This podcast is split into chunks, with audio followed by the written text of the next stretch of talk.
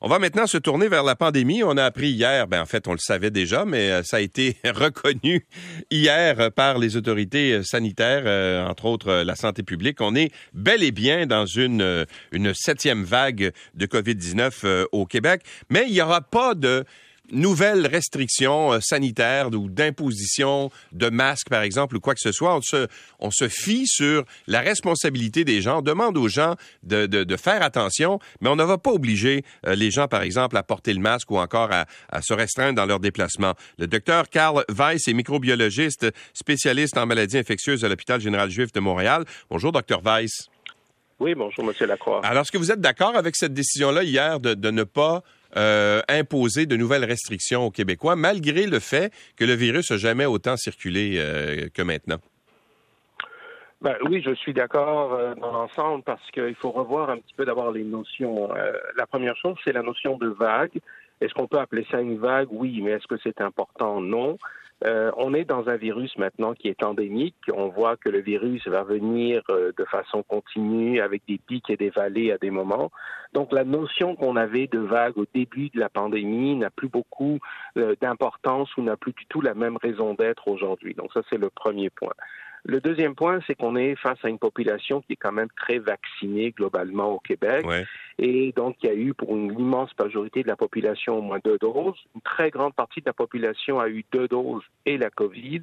Et une grande partie de la population a eu trois doses et trois doses et la COVID. Donc, la majorité des gens qui font la COVID aujourd'hui ne sont pas très très malades, c'est-à-dire qu'ils ne vont pas utiliser les ressources hospitalières. Et l'objectif avec la COVID, c'est bien sûr d'éviter que les hôpitaux soient complètement submergés et que le système de santé ne puisse fonctionner. Or, actuellement, le système de santé est très loin d'être submergé par la COVID.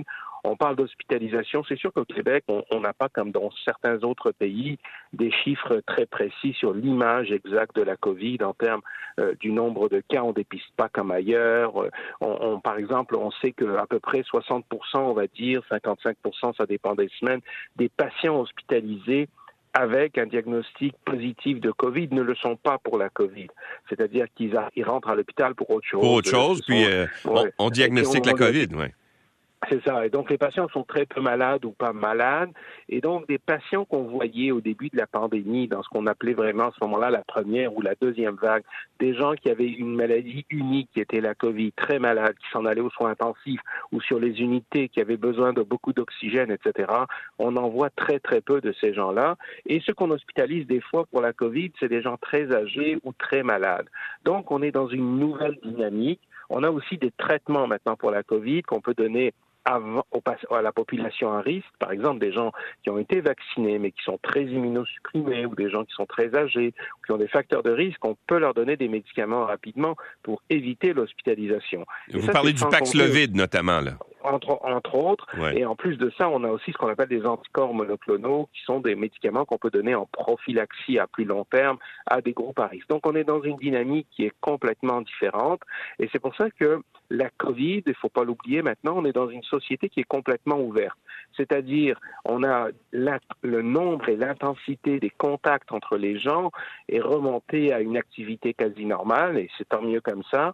Et ça, dans ce contexte-là, on n'a pas un système de santé qui est complètement dépassé. Imaginez-vous ce qu'on a actuellement, mais au moment de la première vague, là, au moment de la première vague où on avait des cas extrêmement importants, euh, si on avait gardé le système ouvert comme maintenant, on aurait été littéralement submergé au niveau de toutes les installations hospitalières. Donc, c'est plus du tout la même dynamique et c'est ce qui fait qu'il faut voir la COVID de façon différente. Et, et, puis, je pense que c'est même important de souligner ce qui se discute de beaucoup dans le monde, c'est est-ce qu'on doit même garder maintenant les gens isolés pendant une dizaine de jours? Et, ça a des conséquences néfastes. On voit, par exemple, moi je le vois, beaucoup de médecins qui sont qui, qui deviennent positifs mais qui sont très très peu malades et qu'on finalement qu'on empêche de venir travailler, qui annule des listes entières de chirurgie, euh, qui crée des, des problèmes de, de, de, d'accès, par exemple, dans certaines urgences. Donc, à un moment donné, il y a tout cet aspect-là aussi qui est problématique. Mais c'est intéressant ce que vous dites, Dr. Weiss, parce que hier, on a beaucoup insisté sur les fameux dix jours. Là. Vous, ce que vous dites, c'est mhm. qu'il faudrait peut-être se pencher sur cette, euh, cette mesure-là, savoir si c'est vraiment efficace? Oui, tout à fait. Alors, en, réalité, est-ce que c'est efficace? Ça dépend pourquoi. Mais c'est parce que là, on est dans un nouveau paradigme. On est dans une, un contexte de la COVID qui n'est plus du tout euh, ce que c'était auparavant. Et il faut toujours être euh, à l'heure, je dirais. Il faut pas, il faut pas être une guerre en retard.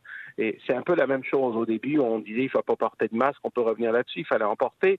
Là, on garde les gens à 10 jours, alors qu'on sait que sur la planète, il y a beaucoup de discussions à cet égard, à, cette, à l'état actuel, de savoir est-ce qu'on doit garder les gens continuellement isolés pour 10 jours. Oui, les gens peuvent être contagieux, mais il faut regarder l'impact que ça peut avoir.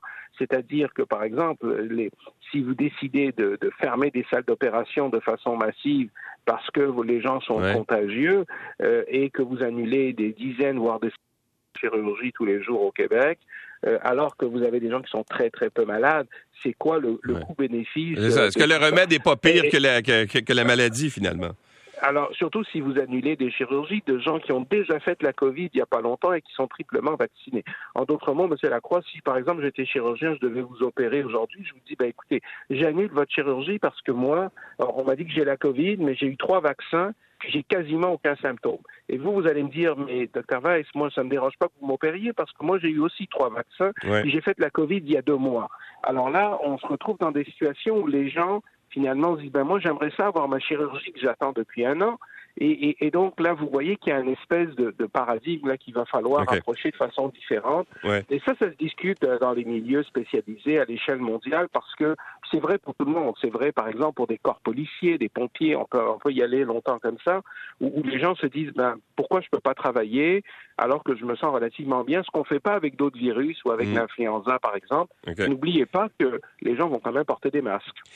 Euh, ben justement, par rapport au masque, euh, Dr Weiss, je, vois euh, ce matin la, professeure en santé publique à l'Université de Montréal, Madame, Madame Gauthier, elle pense que dans les grands événements, comme par exemple les, les festivals, il y a le festival de jazz en ce moment, où il y a des rassemblements extérieurs, des grands rassemblements, festival d'été de Québec, où il y a des, des, dizaines de milliers de personnes au même endroit. Elle, elle pense qu'on devrait obliger le masque dans ces grands événements-là parce qu'il y a une concentration de gens et même à l'extérieur, il y a un risque de contagion. Est-ce que vous êtes d'accord avec ça? Alors encore une fois, je vais vous dire, c'est une guerre en retard. C'est-à-dire, alors que moi, j'ai été le premier à dire qu'il fallait porter des masques au début, début, début, quand on n'avait pas d'outils et qu'on disait qu'on mettait en doute la valeur du masque, je vous dirais qu'aujourd'hui, pour l'ensemble de la population et non pas pour des groupes spécifiques à risque, si vous faites partie de groupes spécifiques à risque, donc si vous avez des risques importants de tomber malade, d'aller à l'hôpital, d'avoir des complications, oui, portez un masque. Mais pour l'ensemble de la population, la valeur de faire porter un masque dans ce genre d'environnement est très discutable. Je ne parle, il y a des endroits où on fait porter des masques encore. Je pense que quand on est rendu à, par exemple, les institutions du réseau de la santé où on a des populations à risque, etc., c'est une dynamique différente. Mais aller, par exemple, au Festival de Québec ou si vous allez à l'extérieur, euh, pour l'immense majorité de la population qui est déjà vaccinée, qui a déjà fait la COVID, où il y a aussi l'effet de, dilution, si vous voulez, des particules, même si le risque n'est pas nul, l'impact de tout ça est quand même relativement faible. Alors moi, je ne pense pas qu'à cette étape-ci, pour l'ensemble de la population générale, le port du masque dans ce genre d'événement est requis. Le port du masque est actuellement requis pour des gens qui ont des facteurs de risque, qui sont en danger d'avoir des complications. Oui. le port du masque est requis pour le système de santé où on a affaire avec des gens qui ont des facteurs de risque. Le port du masque, pour le reste, je pense qu'à l'étape actuelle, est devenu plus facultatif. Mais euh, ceci dit, si les gens veulent le porter, euh, grand bien leur face, hein? Tout à fait, non, mais c'est ça. Donc, il n'y a pas, y a pas de, y a pas, y a pas de contre-indication, oui. Comme je vous dis, si vous vous sentez mal à l'aise, si vous voulez porter un masque pour une raison XY, peut-être que vous, vous êtes malade, que vous avez des facteurs de risque, et c'est tout à fait correct. Et dans ce contexte-là, je, je, vous encourage à le faire. Peut-être que vous allez le porter même si vous êtes un, un champion olympique ou une championne olympique en pleine forme, mais que vous avez autour de vous des parents ou des grands-parents à risque, et vous vous dites, ben peut-être que moi c'est pas grave si je l'attrape, mais si je vais voir ma famille qui est à risque, à ce moment là je suis mieux d'être protégé. Tout à fait, aucun problème dans ce contexte-là également. Mais on parle à ce moment-là de situations particulières et non pas d'une approche qui est globale au niveau de la population. Bon, je pose une dernière question sur la vaccination. Elle va être assez précise. On comprend que les gens qui ont des facteurs de risque, par exemple euh, des maladies pulmonaires, etc., devraient aller chercher la, la fameuse quatrième dose ou dose de rappel. Pour une personne qui n'a pas de problème de santé, comme moi, par exemple. Moi, j'ai 57 ans, aucun problème de santé, trois, vacciné trois fois. Est-ce que je devrais aller chercher cette quatrième dose-là maintenant pour renforcer euh, ma protection ou si c'est, c'est pas nécessaire? Ben moi, mon avis personnel, c'est que pour les gens qui ont moins de 60 ans et qui sont en santé et qui ont été vaccinés, évidemment, parce que ceux qui n'ont pas été vaccinés, je vous suggère fortement d'aller l'être, là, on s'entend. Mais si vous avez eu deux vaccins et la COVID, surtout si vous avez eu la COVID depuis le mois de décembre, ou si vous avez eu trois vaccins, ou si vous avez eu trois vaccins et la COVID, je pense que ces gens-là devraient attendre parce que d'abord, il y a des versions améliorées des vaccins qui s'en viennent probablement à l'automne et à l'hiver prochain. Et on commence à comprendre maintenant que la vaccination va être à géométrie variable, c'est-à-dire que toutes les populations ne seront pas égales devant la vaccination.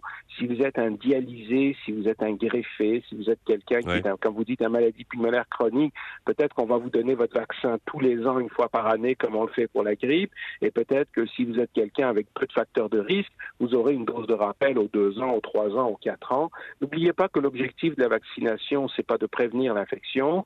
L'objectif de la vaccination, même si ça diminue le risque d'infection, c'est surtout de prévenir les complications et que si vous faites la COVID, il y a peu de chances qu'il vous arrive grand-chose. Vous allez être malade pendant deux, trois jours ou même très peu malade et que finalement vous allez passer mm. au travers. Donc je pense qu'à l'étape actuelle, encore une fois, pour l'ensemble de la population, à mon sens, ce n'est pas une indication d'aller chercher sa, dose booster, sa quatrième dose de rappel. Je pense que les gens vont avoir besoin de doses de rappel éventuellement, mais euh, on verra ce qui va se passer à l'automne ou même à l'hiver 2023 pour, pour l'ensemble de la population. On s'entend que je parle que pour les groupes à risque, oui, c'est important d'aller chercher leur dose de rappel. Docteur Weiss, comme toujours, c'est très clair. Merci beaucoup d'avoir été là. Ça fait plaisir. Au revoir. Au revoir. Docteur Karl Weiss, microbiologiste spécialiste des maladies infectieuses à l'hôpital général juif de Montréal.